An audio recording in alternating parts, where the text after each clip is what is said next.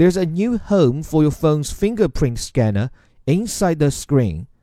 As smartphones go all screen, one design problem has bedeviled everyone from Samsung to Apple where to put the fingerprint scanner.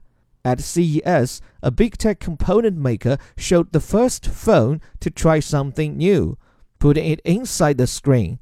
It is coming first to a phone from big Chinese phone maker Vivo early this year.